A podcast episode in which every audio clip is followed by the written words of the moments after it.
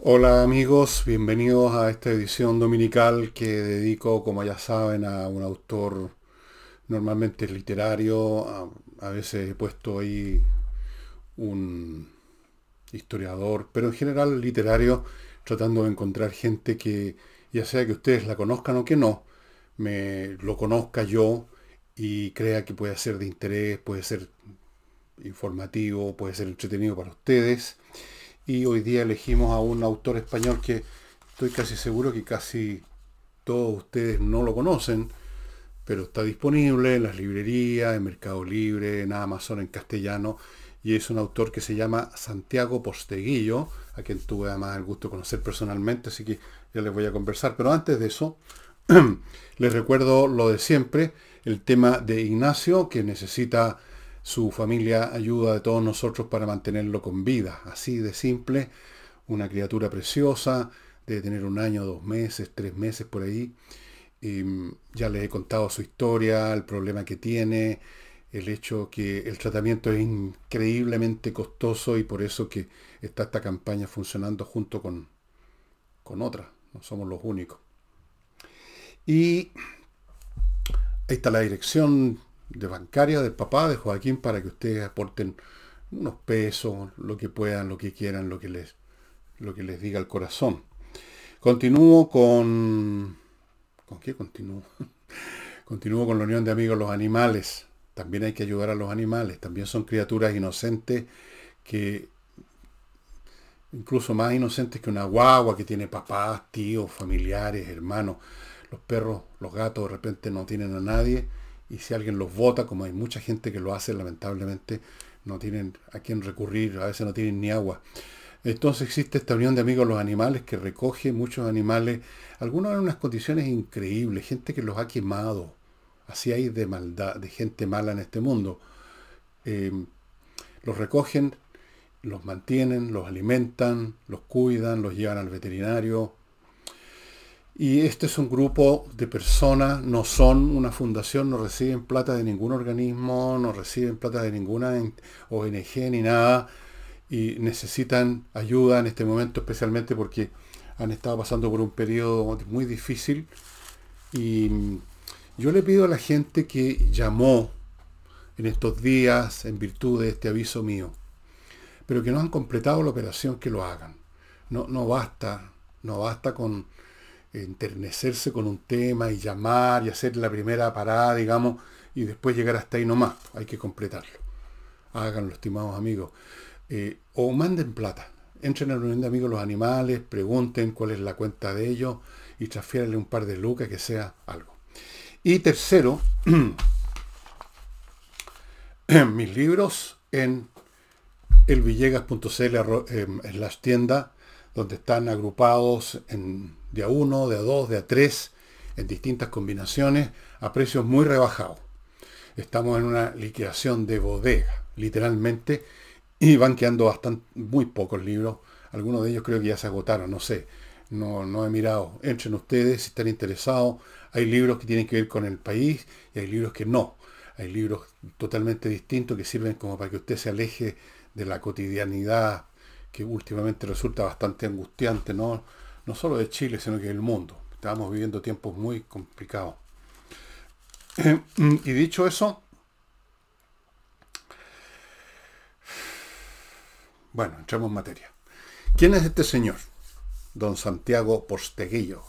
Este hombre es, un, bastante joven, tiene casi 20 años menos que yo, así que es un cincuentón. Nació en 1967 en Valencia, España y desde muy corta edad, dice él, desde los seis años, se interesó en Roma porque sus papás lo llevaron a Italia, a Roma, vio estos increíbles monumentos, ustedes saben, el foro romano, donde hay una serie de edificios que eran distintos templos y otras cosas, está el Coliseo, están los acueductos, em, increíble, el muro de Aureliano. Y él quedó muy interesado en esto, no sé de cómo se manifestó cuando tenía 6, 7 años, pero el hecho que esas cosas quedan, son semillas que alguien siembra o que se siembran y maduran. Y ahí quedó la cosa latiendo. Mientras tanto, cuando llegó a la juventud, se convirtió en un académico. Este es uno de los pocos casos de escritores que tienen una profesión académica. Él es filólogo, lingüista y un importante lingüista. Estudió literatura, literatura creativa en la Universidad de Denison, en Ohio, Estados Unidos. Estudió lenguas y traducción en el Reino Unido. Es un hombre que realmente sabe de idiomas.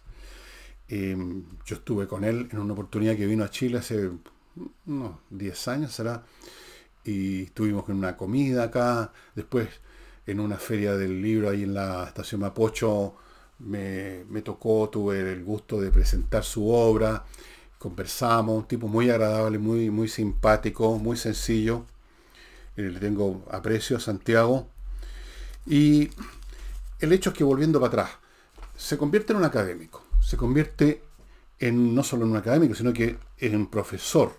Es profesor en la Universidad Jaime I de Castellón, impartiendo clases de literatura inglesa. Pero esto que se sembró cuando era niñito, lo interesó, estaba ahí palpitando. Por supuesto, el hombre además, durante todos estos años como académico, como estudiante de lengua, eh, sin duda alguna que leyó historia romana, eh, y en algún momento se le ocurrió empezar a escribir novelas históricas. Y aquí entramos en un tema que yo creo que lo hemos tocado en este programa o en algún otro, el género de la novela histórica. El género de la novela histórica es muy entretenido, es muy interesante porque junta dos cosas. Por un lado, por mucha fantasía e imaginación que ponga el autor, eh, haciendo a los personajes hablar personajes históricos, cosas que por supuesto nadie sabe que hablaron en su vida privada o cómo tomaron decisiones. Entonces hay un, un grado de imaginación, de peripecias inventadas por el autor, pero al mismo tiempo la novela se está desarrollando dentro de un contexto histórico sólido. Si alguien escribe una novela sobre Julio César, no aparece Julio César jubilándose y, haciendo, y, llegando a su casa de vuelta o haciendo cosas que no hizo, porque históricamente sabemos que lo asesinaron en el año 44 antes de Cristo. Y ese hecho y otros hechos que conquistó la Galia, las guerras que tuvo, todas esas cosas están presentes. Entonces, cuando uno lee una novela histórica de un buen autor, uno aprende historia y al mismo tiempo se entretiene mucho. La historia en sí puede ser bastante entretenida, la parte narrativa de la historia, pero si además usted tiene un autor que le ha dado una vida extra a los personajes, mejor todavía. Entonces, es un género bastante popular. Yo creo que es bastante popular. Eh, yo he leído muchas novelas históricas de distintos autores, eh, de distintos niveles, de distintos, en distintos idiomas, y nunca, nunca fracasan en esto de entretener porque si acaso la parte histórica es un poquito frágil, la parte novelística lo complementa, lo, subsidia, digamos, sin problema. Viceversa, si la parte novelística quizás a uno no, no, no lo atrae tanto, uno está aprendiendo historia. Entonces, es un género ideal en muchos sentidos. Em, él comenzó, le, ha hecho varias trilogías.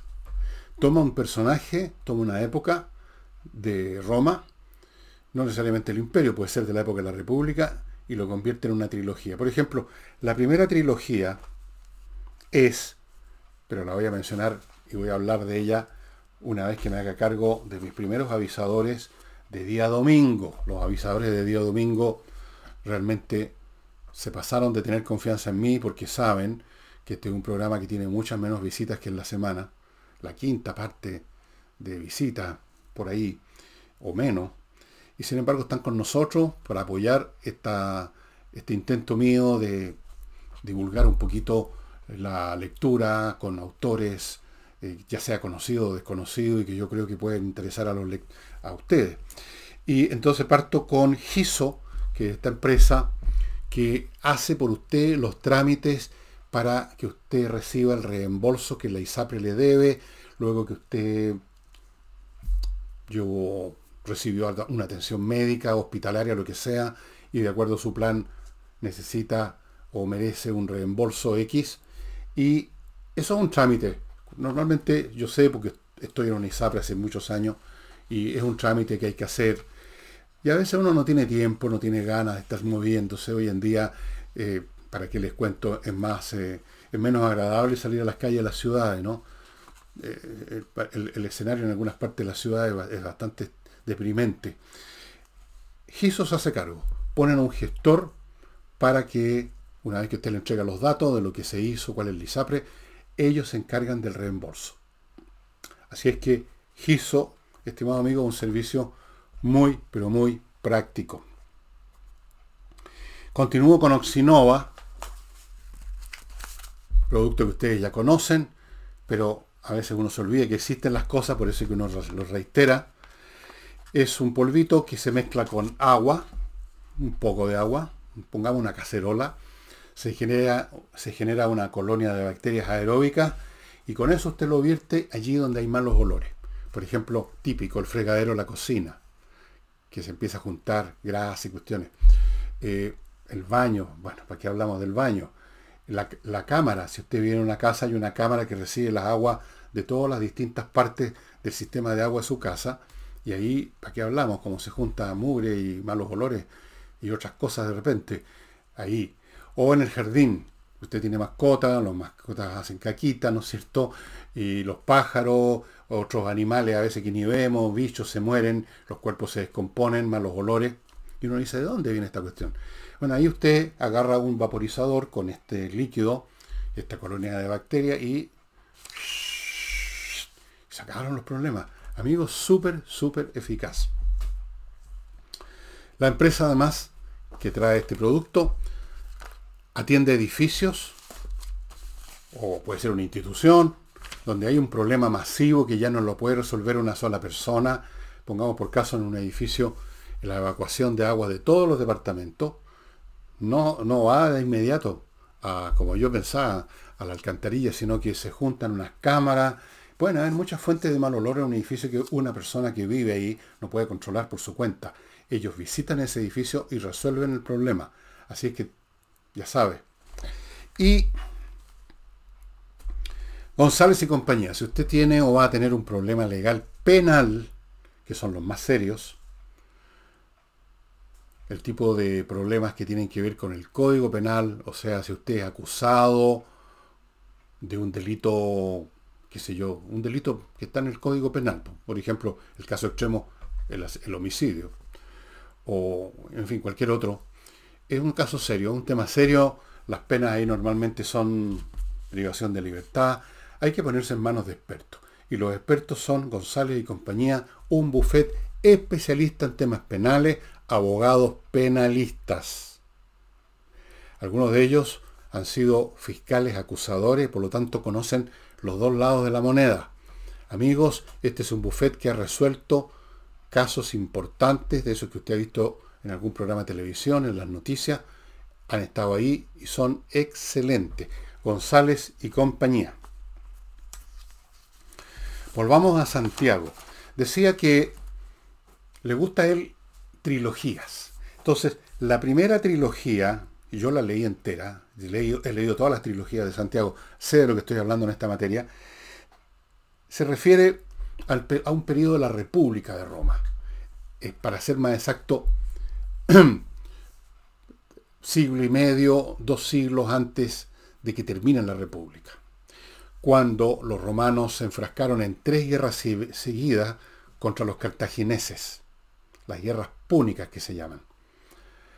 Entonces, hay un personaje en esas guerras púnicas, un, general romano, que se llamaba Escipión Emiliano el Africano. Le pusieron porque fue el hombre que logró enfrentarse y encarar exitosamente a ese gran general cartaginés que era Aníbal.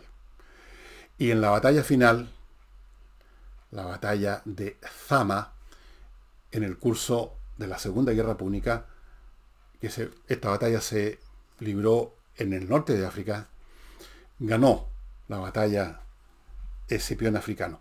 La historia de esa guerra, de esa guerra púnica, de Aníbal, Escipión el africano y toda la cantidad de personajes involucrados en esa guerra, que fue terrible, ustedes saben, ahí Roma sufrió una de las peores derrotas de su historia, la batalla de Canae, una clásica batalla de envolvimiento que se llama, donde el enemigo es rodeado por todos los lados y por lo tanto es masacrado. Bueno, se enfrentó a este tremendo estratega y táctico que era Aníbal y salió exitoso. Entonces, la primera novela se llama Escipión Africano, esta trilogía. La segunda se llama Las Legiones Malditas. Estas son las legiones que en la batalla de Canae, donde fue aniquilado casi todo el ejército romano, 80.000 muertos. Imagínense un campo de batalla con 80.000 cadáveres.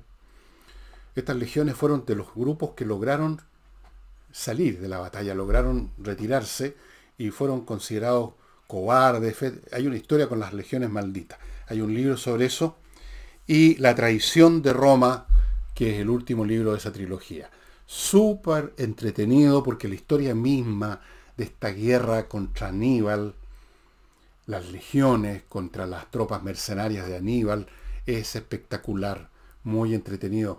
El hombre se mete bien en la historia, no inventa cosas que no pueden ser y dentro del hilo conductor que le da la historia real de lo que pasó, genera estos personajes, les da vida a este Escipión el africano, le da vida a Aníbal, le da vida a todos estos personajes. La descripción de la batalla de Sama es espectacular, entre paréntesis, espectacular. Muy bien hecha. Fue una batalla muy dura, muy difícil. Luego escribió otra trilogía que también la conozco y también se la recomiendo, que es muy entretenida. Ahí nos saltamos un montón de años hacia el futuro y ya no estamos en el periodo de la República de Roma, sino que estamos en el imperio. Estamos a principios del siglo II después de Cristo y el emperador es Trajano, un emperador nacido en Iberia, la provincia ibérica, la provincia del Imperio Romano. No era España, por supuesto, no tenía nada que ver con lo que ahora como conocemos como España, los españoles, el estilo de vida de los españoles. Eh, luego no se hablaba español, no existía el español, existía el latín. Bueno, nació ahí Trajano, no fue el primero, sería el último emperador nacido en Iberia, así se llamaba, y escribió una trilogía. La trilogía gira alrededor del emperador Trajano y los libros son Los asesinos del emperador, Circo Máximo y la Legión Perdida.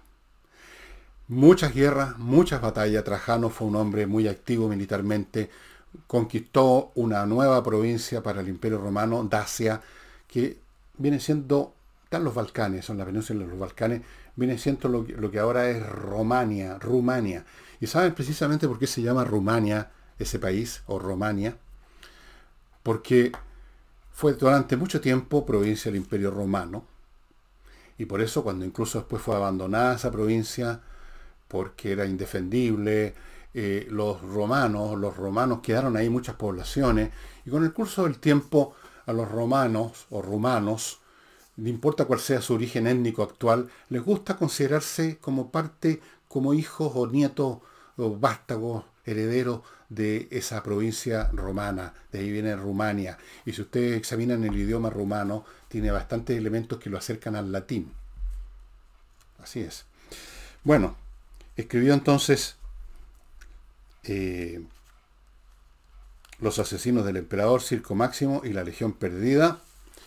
Muy, pero muy entretenido. Hay mucha política, muchos personajes, distintas líneas argumentales dentro del argumento. Ahí uno ve las batallas dificilísimas que libraron las legiones contra los habitantes de Dacia, que eran un pueblo muy belicoso, como en general eran los bárbaros en esa época, como en general siempre son los bárbaros, ¿no? Bien. Y ahora está en otra, en otra cuya otra trilogía me imagino que va a ser finalmente, que se llama, que con su primer libro se llama Yo Julia. ¿Se acuerdan ustedes el libro de Robert Graves que se llama Yo Claudio y que hicieron una serial que me recordaban algunos amigos que comentan en YouTube que es de los años 70? Sí. Bueno, Yo Julia. ¿Quién es esta Julia? Esta Julia es un personaje histórico. Fue, si no me equivoco, la mamá o la tía. Eran dos. Sí. Del emperador, y estamos más adelante todavía en el tiempo, eh, Alejandro Severo, que fue asesinado allá por el 230 y tanto, 240 y tanto después de Cristo. Y ahí empezó el derrumbe, eh, un, derrumbe que casi dejó por los suelos a Roma, después fue rescatado por una sucesión de emperadores muy belicosos, muy eficientes, pero con la muerte de eh, Alejandro Severo, de la dinastía Los Severos, empezó verdaderamente una situación muy crítica en el imperio. Y mientras gobernó, porque él gobernó varios años, eh, fue muy importante la participación de su mamá, de su tía, unas mujeres muy inteligentes, Julia Donna, si no me equivoco ese era el apellido. Así que es también, esa no la conozco, esta trilogía, pero si juzgo por las que he leído, no me cabe duda que es lo más entretenido que hay. De hecho, Yo Julia, que está disponible, le otorgó, le significó a Santiago un premio, el Premio Planeta del año 2018. Así que el hombre sigue escribiendo. Em,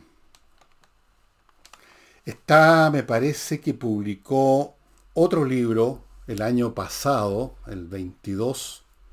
Sí. Roma soy yo. De, que trata de la vida de Julio César, este personaje respecto al cual se han escrito miles de libros. Está la famosa tragedia que estoy releyendo de Shakespeare, Julio César, eh, una gran tragedia. Y Santiago, como les digo, lo conocí personalmente, un tipo muy sencillo.